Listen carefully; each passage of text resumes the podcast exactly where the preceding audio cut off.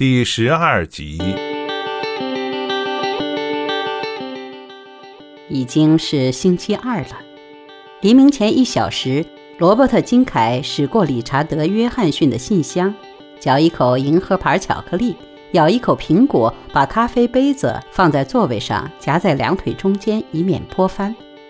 他经过朦胧月色中的那所白房子时，抬头望一望，抬头叹息：男人多愚蠢。有些男人，多数男人。他们至少可以做到喝杯白兰地，出门时不要摔那百叶门。弗朗西斯卡听见那辆走掉的小卡车经过，他躺在床上，光着身子睡了一夜。这是他记忆中的第一次。他能想象金凯的样子，头发被车窗卷进的风吹起，一只手扶着方向盘，另一只手拿着一支骆驼烟。他倾听车轮隆隆向罗斯曼桥的方向逐渐杳然。他开始在脑海里翻腾叶芝的诗句：“我到榛树林中去，因为我头脑里有一团火。”他表达这首诗的方式是介乎教学和祈求之间。金凯把车停在离桥比较远的地方，以便不妨碍他摄影的构图。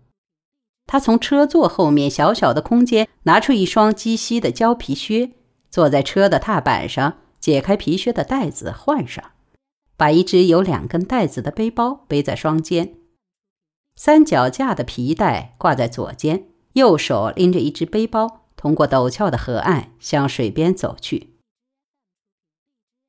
要用技巧把桥放在某一角度，以便在构图上凸出来。同时要收进一角小溪，而避开桥入口处墙上那些乱刻的字。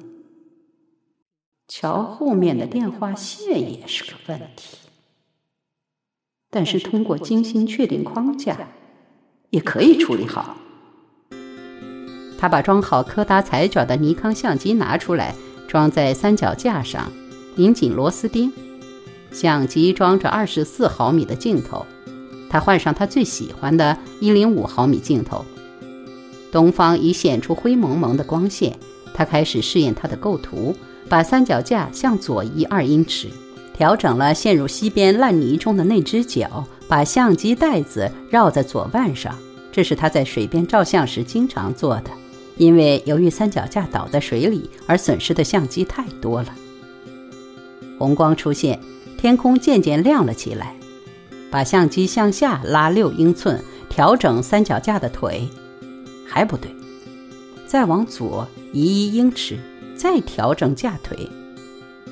把相机在架顶放平，镜头调整到光圈 f 八，估计一下原野的深度，通过高焦距的技术把它放到最大限度，把快门线套紧在快门上。现在太阳百分之四十在地平线上面。桥上的旧漆变成了一种暖红色，这正是他所要的。从左胸口袋中拿出光谱仪，对到光圈 f 八，需要曝光一秒钟。不过柯达胶卷能坚持到这一极限。从取景器望出去，相机调得很准。他拉了一下快门线，等待一秒钟过去。正当他拉快门时，忽然见到一样东西，他再从取景器望过去，那桥的入口处挂着什么鬼东西？他嘀咕着：“一片纸，昨天并不在那儿啊。”扶稳三脚架，跑上岸去。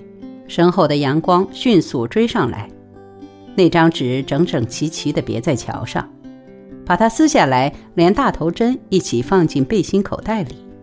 赶紧跑到岸边下去，走到相机后面。太阳已升起至百分之六十。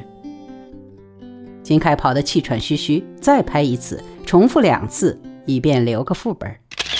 没有风，草纹丝不动。为保险起见，照了三张两秒的，三张一秒半的。把镜头调到光圈 f 十六，整个程序再重复一遍。把三脚架和相机拿到小溪当中去，安置好印上脚印的淤泥向后移去。这一段连续镜头再完整的拍一遍，装一卷新的柯达彩卷，换镜头，把二十四毫米的装上，把一零五毫米的放进口袋，涉水而上，离桥近些，调整对好，核对光线，拍三张照，再照几张备用作为保险。把相机竖起来，重新构图，再拍同样的场景，依次拍摄。他的动作没有一点不灵便之处，一切都是那么娴熟，每个动作都有道理，意外情况都得到高效率的专业化的处理，不落痕迹。上到岸来，背着器材穿桥，同太阳赛跑。现在进入紧张阶段，抓出已经装好感光速度更快的胶卷的相机，把两架相机都套在脖子上，爬上桥后的树，树皮扎破了手臂。去他妈的！继续爬，现在高高在上，从一个角度望见桥，小溪上正闪着阳光。用测光表把桥顶单独画出，然后是桥的背阴影面。就在水边读仪器的指数，把相机架好，拍九张照片，再拍备份照。把相机放在塞在树丫杈之间的背心上，换相机，换感光速度更快的胶卷，又照了十几张。爬下树，再下河岸，架起三脚架，再装上柯达彩卷，构图同第一批一样，不过是从小溪对面照的。把第三架相机从包里拉出来，那是架旧 SP 测距离的相机，现在是拍黑白照了。桥上的光线一秒钟一变，紧张的二十分钟，这种紧张只有军人、外科医生和摄影师才能体会。罗伯特·金凯把背包甩进卡车。沿来过的路驶回去，离镇西的朱贝桥有十五分钟的路程。如果他赶得快的话，还可以在那里照几张相。尘土飞扬，点起骆驼烟，卡车颠簸前进，驶过那间朝北的白木屋，驶过了理查德·约翰逊的信箱，没有他的影子。你能期待什么呢？他是结了婚的，过得挺不错。你也过得不错，谁需要这些麻烦事？美好的夜晚，美好的晚餐，美好的女人，就让他这样吧。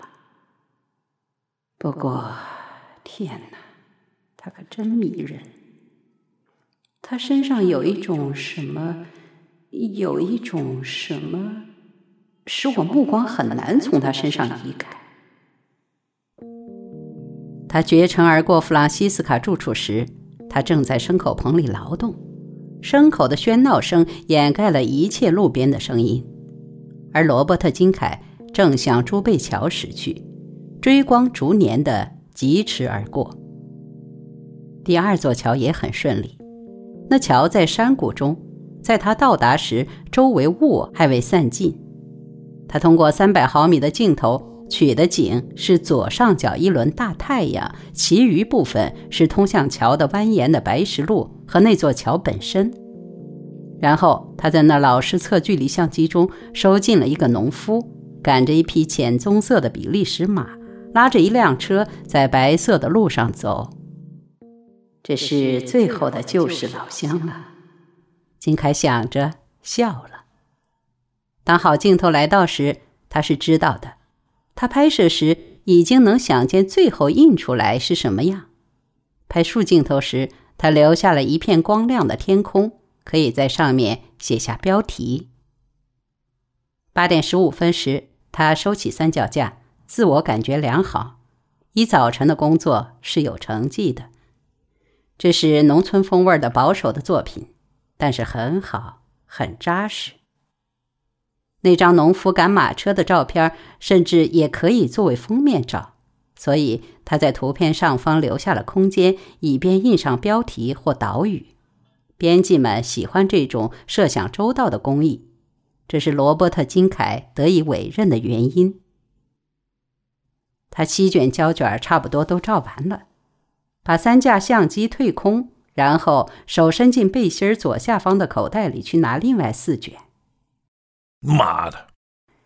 大头针扎了一下他的手指，他忘了从罗斯曼桥拿下的那张纸时，连大头针一起放进口袋了。事实上，他连那张纸也忘了。他掏出来，开始读：“当白蛾子张开翅膀时，如果你还想吃晚饭，今晚你势必之后可以过来，什么时候都行。”他禁不住微微一笑。想象弗朗西斯卡·约翰逊带着这张纸条和大头针在黑暗中驱车到桥头的情景。五分钟之后，他回到镇上。当德士古加油站的人把油箱加满、核对油量时，他用加油站的投币电话打电话。薄薄的电话簿让油污的手指翻得黑不溜秋的。有两个约翰逊的名字。不过，有一个有镇上的地址。